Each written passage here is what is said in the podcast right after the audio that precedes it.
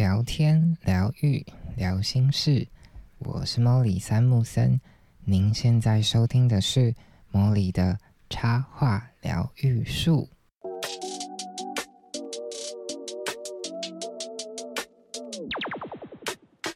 Hello，各位树洞的伙伴，好久不见耶！不知道大家过了一个新年，是否精气神都恢复了呢？对，就是前哎上一次，虽然上一次好像也隔了好好长一段的时间没有跟大家在 Podcast 用声音相见，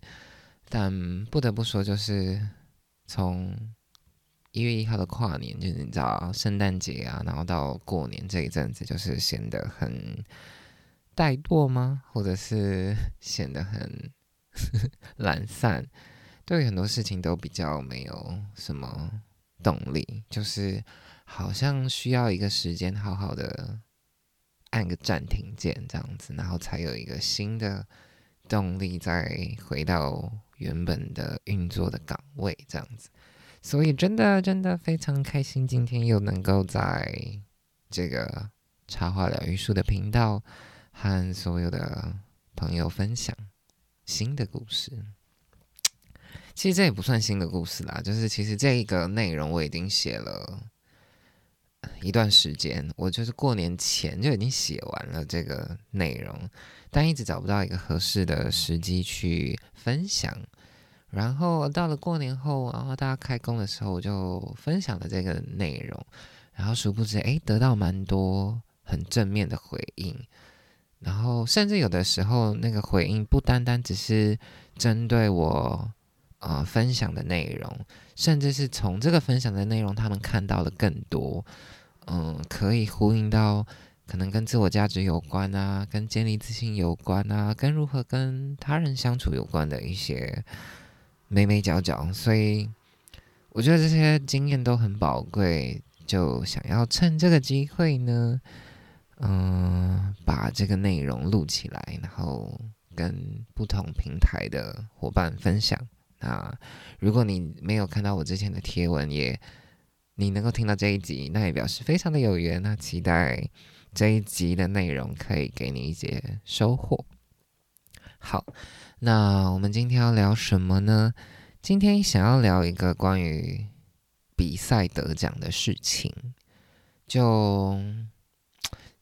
会有这一个会想要聊这个议题，其实是因为我在过年前的时候看到我的插花的算是前辈，还有或者是有人，他叫糯米，就是现在啊很厉害的线上教学的老讲师这样子，然后他就在私人的脸书又分享了一篇关于。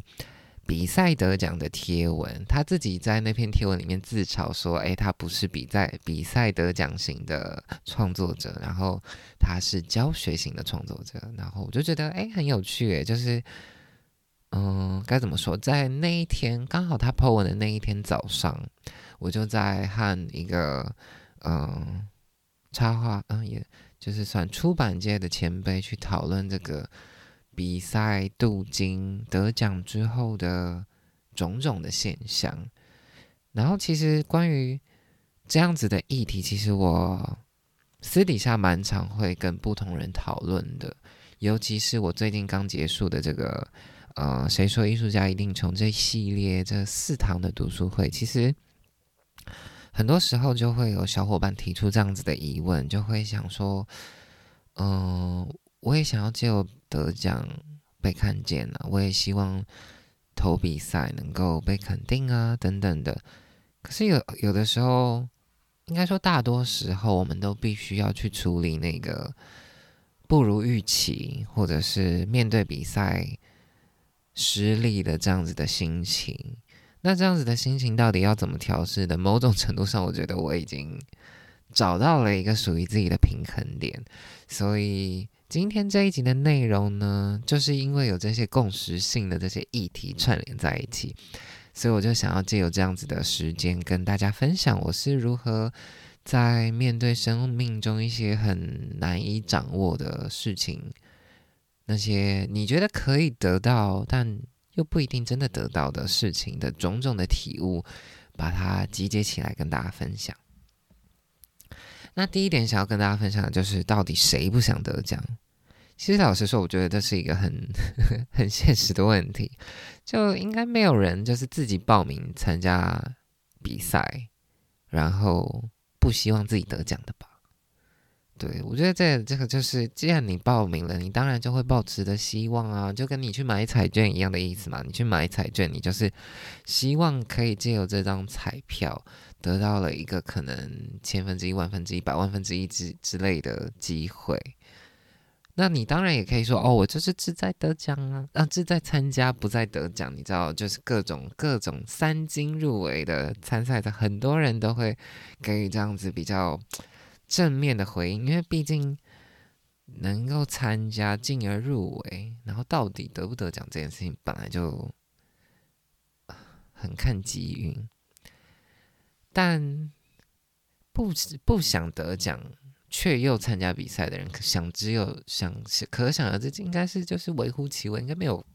就不懂诶，就是如果报名还要参赛费的话，我真的不懂。如果你不想得奖，你到底为什么要去参加？所以，既然参加的每一个选手都是希望可以在这茫茫大海中被选到，那想必结果就是你知道，会有些人被选到啊，有些人不会被选到，就几家欢乐几家愁。可是可怕的就是，偏偏 你就是。抽的那一个，而且可能不是抽一次哦，抽两次、三次、四次等等的。所以，其实我觉得，在这样子的状态下，在你参与了某一些竞赛项目，或甚至不是比赛，你甚至参加了一些活动，你想要得到的那一些东西，你尝试努力了一次、两次、三次之后，都没有得到你想要的结果。老实说，谁的自我价值不会因此而动摇？我觉得，就是它就是一个很容易撼动你的自信心的一种来源。你可能会因为这样子的结果，导致你开始怀疑自己是不是不适合啊？是不是不能够做这件事情？或者是你会很失落，然后很不知道。怎么找寻新的方向？类似这种种种的问题，都会在这样子的时刻，或者是这种屡屡发生的时刻出现。所以，其实我觉得我更在意的是，当我们面临到很多失败的时候，当我们的自我价值被击溃的时候，我们该怎么办呢？我们可以怎么思考呢？那是我最更在意的部分。所以，其实我们提出了一个观点，在于。当自我价值依附在其他的人事物上的时候，我们该怎么办呢？其实这一点，我其实我觉得我近期也在处理这样子的议题。应该说，我从小到大都不是一个非常有自信的人，特别是从学生时代吧，就是开始有意识到自己。面对很多人事物的时候，往往都会倾向于看到那个缺少的部分，而不是那个正向的完整的部分。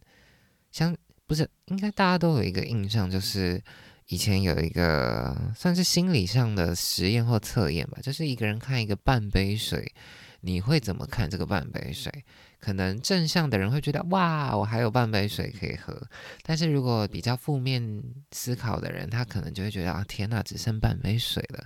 就是世界上本来就有各式各样的人，然后每个人对于嗯事情的看法、观点本来就不一样，所以世界才会如此的有趣。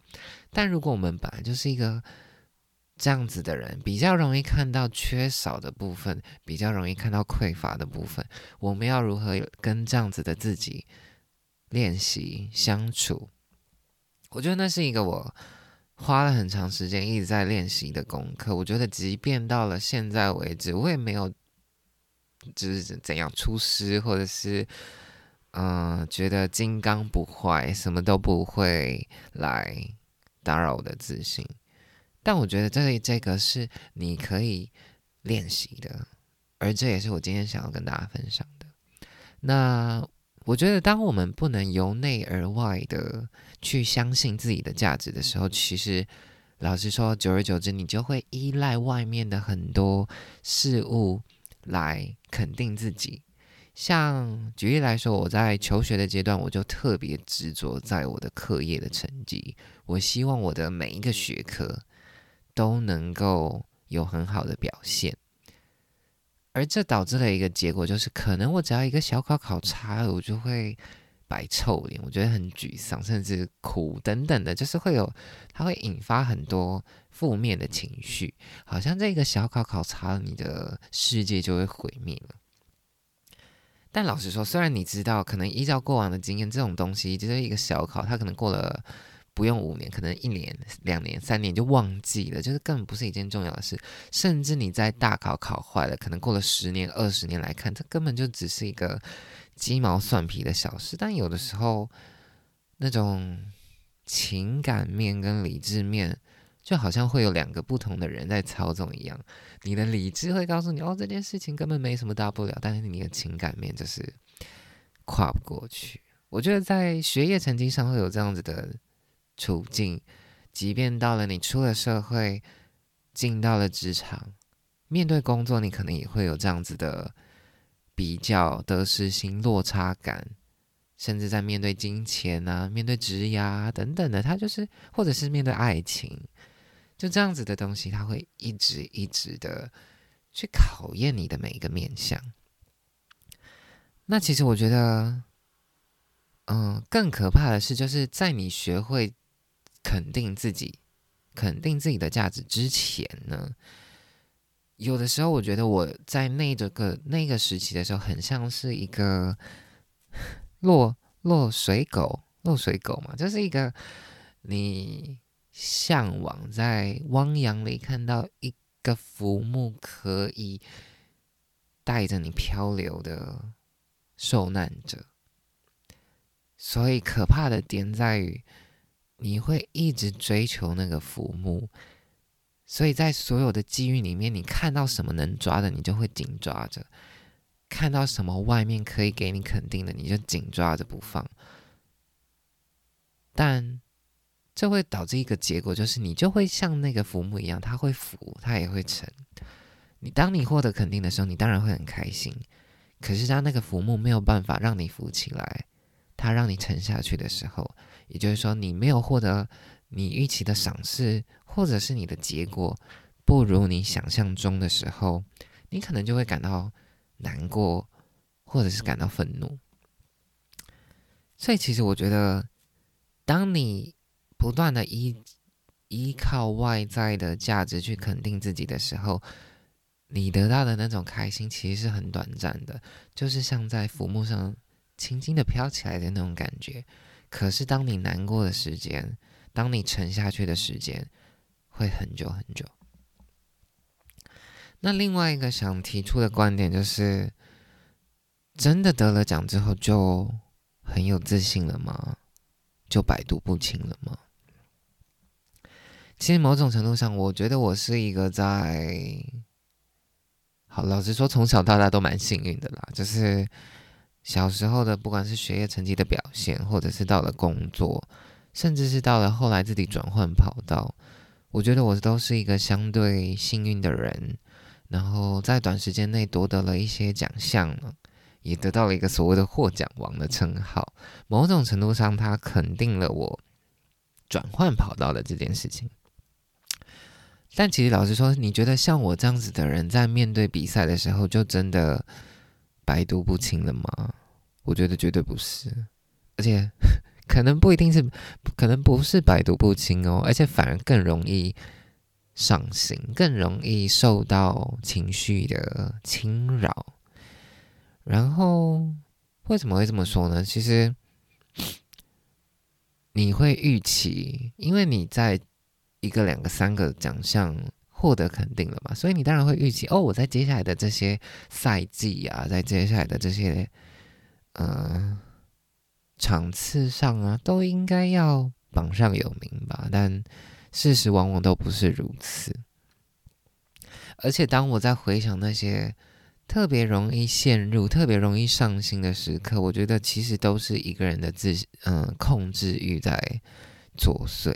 因为你想要控制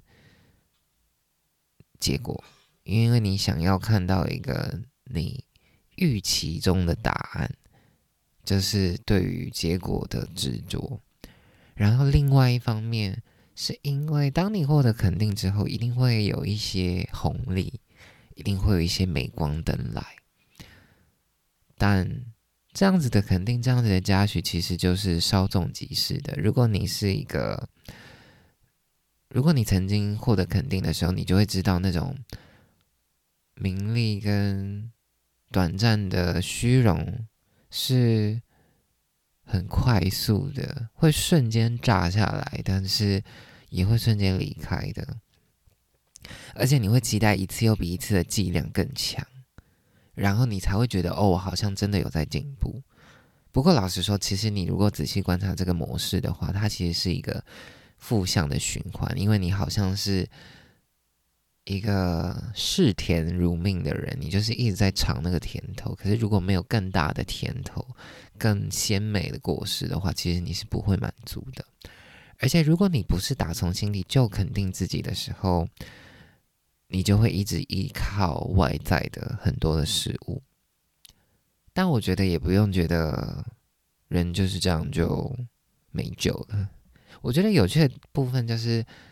人就是这种可以在一次又一次的经验中学习的一种生物。当你的失落感可以随着你的自我觉察，随着你实时的练习，随着你开始学习。如何肯定自我价值之后，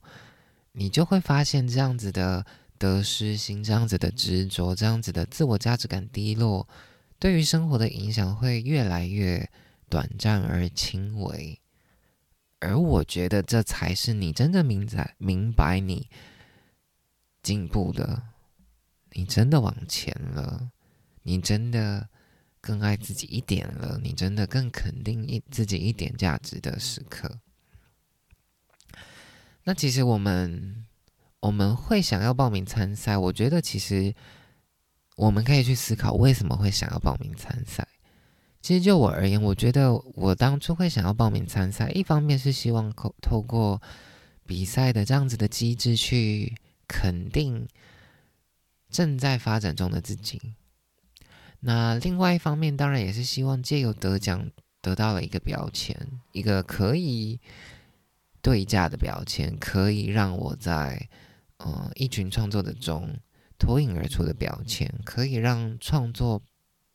更有可能被看见的一个机会的标签。所以，真正的渴望到底是什么？就是我希望我的创作被看见，我希望我能够透过创作被看见，然后我肯定我自己的。自我价值这样，但老实说，你真的需要比赛才能肯定自己吗？又或者说，只有这个方法吗？如果真的去问那些嗯得奖的创作者的人，那些奖项的嘉许对于他们生活带来的影响。我觉得其实老实说，十之八九会跟你说，其实带来的影响是很短暂的，因为前面有提到那个镁光灯的强度跟持久度有差，就是它不是它可能来的很强，可是它持久度很短暂，咻一下，大家的大家的目光就转移到其他地方了。再加上这样子的镁光灯，其实跟这个奖项在台湾的知名度有关。如果你得到的是，呃，台湾所熟知的奖项，那其实它的效益会稍微高一点。但如果你得到的奖项其实不是国内很大家有在宣传的、有在分享的，其实老实说，你能够享受到的得奖的红利又更少了。所以，我们到底该怎么做呢？我觉得这是这一次分享的一个很重要的核心。嗯，我自己这嗯不断的实验尝试，以及可能透过跟别人对谈、误谈的，我觉得我集结到的一个答案是：你必须要不断的去对焦你自己的初衷，你做这件事情的目的到底是为了什么？而这也是我在一次又一次的失落感中得到的一个智慧。该怎么说呢？我觉得，如果你的目的像我一样，就是你希望你的创作被看见、被出版，那真的只有参加比赛吗？不，绝对不是。其实我们也可以再进一步去检视得奖跟不得奖这件事情，对于我想要这个创作被出版、被看见的差异。以我比较涉入的插画绘本领域来说，好了，其实最甚至最国国内外最周知的，应该就是波隆纳的插画展。那每一年报名的人真的很多，像今年又突破新高，来到好像快四千个人，四千个创作者报名，四千个创作者报名，每个人提供五件，这样子你看就有两万件的作品呈现在评审的眼前。两万件作品，你要从中的被看见，要确评中选，真的就是所谓的万中选一。然后，其实老实说，我也有问过那些真的得奖过后的创作者，真的会有很多出版社因为你得奖了，所以他们就带着书，抱着呃可能手边有的稿子啊，就跑来报拜访你。但必你必须要去思考的一个问题就是：那你准备好了吗？你准备好把自己的脚踏入出版的领域了吗？你的那五张作品已经可以是一个完整的故事了吗？还是它只是你的一种尝试呢？还是你其实早就准备好，那已经是一个完整的作品，你从中挑了五张，那个准备好的状态是差很多的。我觉得这是一个对于一个创作者蛮关键的问题。镁光灯对我们每个人来说都是可遇不可求的。可是当镁光灯来的时候，你有没有那个能力？你有没有那个特质去扛住那个被关注的亮点？不得不说，其实如果我们再回头看那些过去曾经获得奖项的创作者，有几个还真的在插画或绘本的领域继续耕耘的呢？有几个真正的持续在创作绘本呢？然后真的把那那那几张图变成一个完整的绘本，到底会有多难呢？以及它真的被出版了之后变成一本书，真的进到市场之后，跟读者之间的期待跟市场的距离。又有多远呢？我觉得这些都是你真的，嗯，镀金的时候会遇到的一些困扰。对，就是不是说你得奖了就没困扰了？你得奖了是会有一些红利，但红利背后还是会有一些值得思考的问题。那如果没得呢？想当然而大家多数人都是美的。你看看两万件作品，四千个人，最后只选择七七八十个。你看这样子没得奖的绝对是多数嘛，已经多到不知道可以多多少了。但你必须要知道，得奖这件事情就是一个不能掌握的事情。其实，嗯，在嗯在投入插画创作领域累积了，到了现在应该也算有好几年了吧。是没有到，这应该也有三四五年左右，所以其实到了这个阶段，你会收到一些邀约，可能是对于一些嗯评审，可能是国内的一些比赛的评选的邀约。我觉得作为一个评审跟作为一个参赛者的心态，真的会很不一样，因为一个评审，应该说一个比赛。会因为一个比赛的机制，他追求的是什么样子的特质的作品，他希望评选出怎么样子的氛围的东西，以及他那一年的主题会差很多。再就是评审的组成，评审的背景到底是什么，他的偏好是什么，以及你如何呈现你的作品，这几点都往往会影响一个评审在评选一个。作品时会考量的很多很多的因素，对，真的差很多。而且，尤其是现在，因为疫情关系，很多时候都改成线上评选。我觉得线上评选跟实体评选还是有不一样的落差。你看到是作作品的真迹，跟你只看到图面的那种感觉也很不一样。所以其实得奖，我真的觉得有的时候真的就是天时地利人和下的结果。你有很多是你无法 control 的东西。那每一个奖项其实都有他追求的目标，所以其实如果你没有被选到，也不一定代表你的作品不好，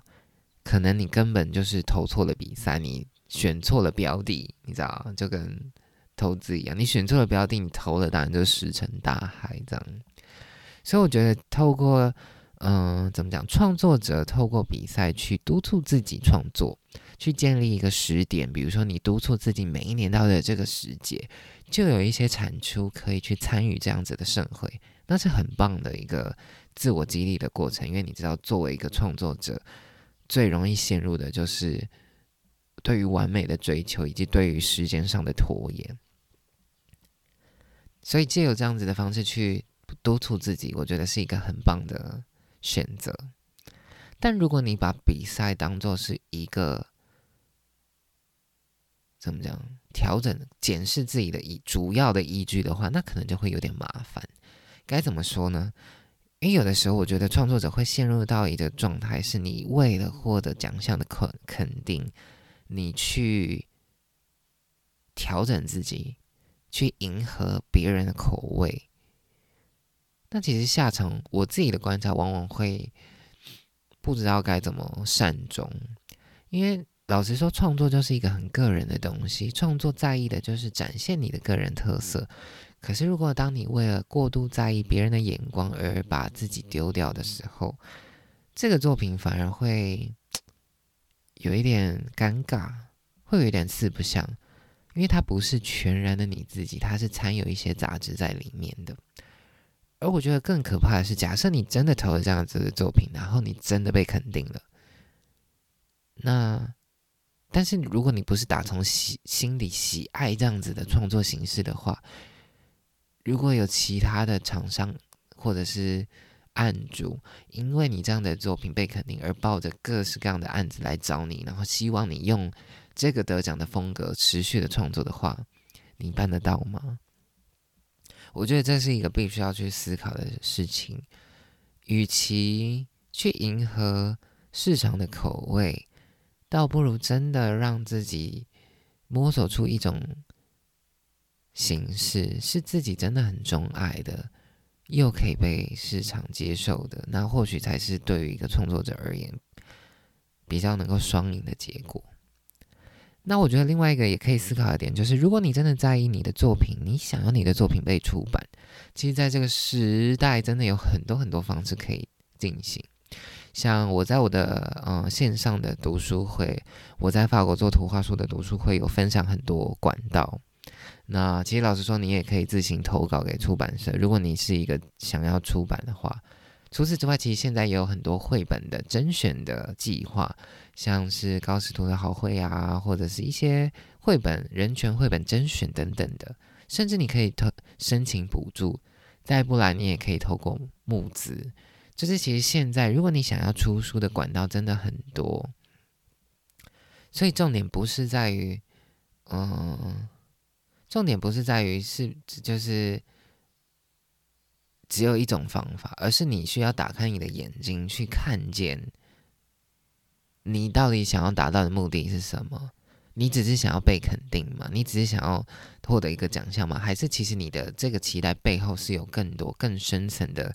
需求是需要被满足的，你希望被看见，那你希望被看见的这个深层的，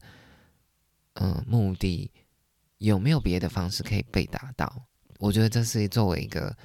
嗯，人很需要思考的东西。当你愿意打开你的眼睛去看到、去看见很多可能的方案的时候，你会开始找寻对应的资源去满足自己深层的需求。而不会再执着于那个单一管道以及那个单一管道给予你的福利了。所以，当你呃真正做这件事情，比如说你参加比赛背后的核心目的被满足了之后，参赛得不得奖这件事情，或许就不是那么的容易上心了。这是我自己的感触。那最后还有一点点东西想要跟大家分享，就是我在其他的书籍里面看到我很喜欢的话，然后也不断的在我的很多的分享里面会想要传递给大家的一些东西。第一个是来自弄丢自己的你过得有点辛苦吧？这个他有一句话，我觉得写的很棒。他写说：“优秀和成功不是你辛苦追求来的，而是你享受每一个当下，然后自然发生的。”我觉得，当我遇到很多执着的时候，我都会拿这句话来问自己：我到底是不是真的享受当下？我到底是不是真的享受在创作的那个过程，而不是只执着于追求最后的结果？得奖的喜悦真的只是一时的，但是如果你可以享受那个过程，它的满足对你而言来说才是持久的。再来，我们可以再进一步讨论坚持这件事情。一个人能不能够真的出类拔萃，其实老实说，就看你能不能坚持。有些人可能过了，可能一开始他刚踏入市场的时候，他没有被肯定，他可能就放弃了。但其实很多人是都是在这个死亡之谷的时候就被淘汰的。那我们该怎么办？其实很多真正度过死亡之谷的人，都是因为他有所坚持。坚持，在我的艺人创富的读书会里面也有分享到，主要的环节可以被拆分为热情、专业跟收入。如果少了任何一个部分，其实你都很难真的坚持下去。对那透过比赛得奖，其实不得不说，它真的是一个对于你的专业上的肯定，但它不是一个你能够坚持下去的必要的条件。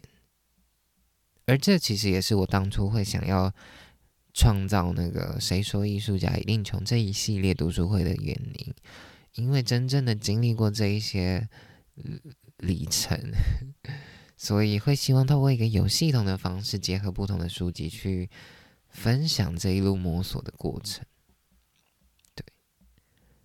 然后最后再跟大家分享一个，嗯，算是去年吧，去年陈建奇金曲奖，陈建奇老师得了一个，呃，他入围很多次，但是一直没得到的奖项的时候，他说的一句话，他说：“我没有在等这个奖，反而是金曲奖在等我。”等我更了解音乐的力量，我觉得我们可以拿这句话再来肯定自己。我们不是在等那个奖项，我们是在等那个是那个奖项在等着我们，等着我们更认同自己的价值，更珍惜自己，更享受其中，更打从心底的爱自己的时候，对应的事项就会到来，而我们才能够。真正的坦然接受这个得来不易的肯定，而不会在那里再负再沉。好的，今天呢，就是想要跟大家分享这个我近期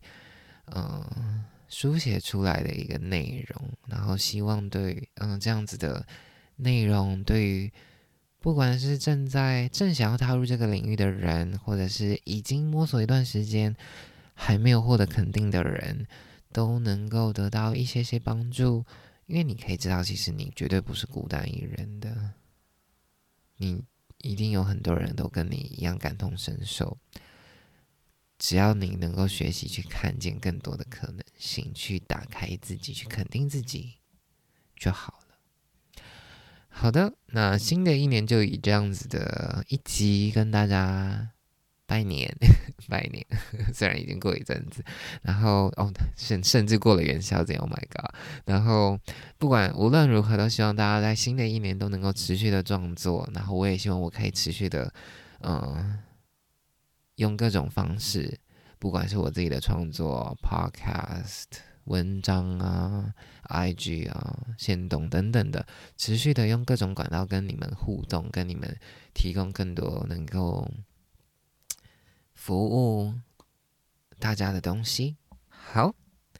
那如果你喜欢今天的内容呢，像刚刚提到的一些书啊，以及读书会的讯息，我都会放在资讯栏。呃，有兴趣的话，你都可以点选链接去了解更多。然后，如果你也喜欢今天的内容，欢迎你到 Apple Podcast 帮我留五星评分，然后留下你宝贵的呃新的回馈。那如果你有更想更多想说的话，欢迎透过不管是 Facebook 粉砖或者是 IG 来与我联系。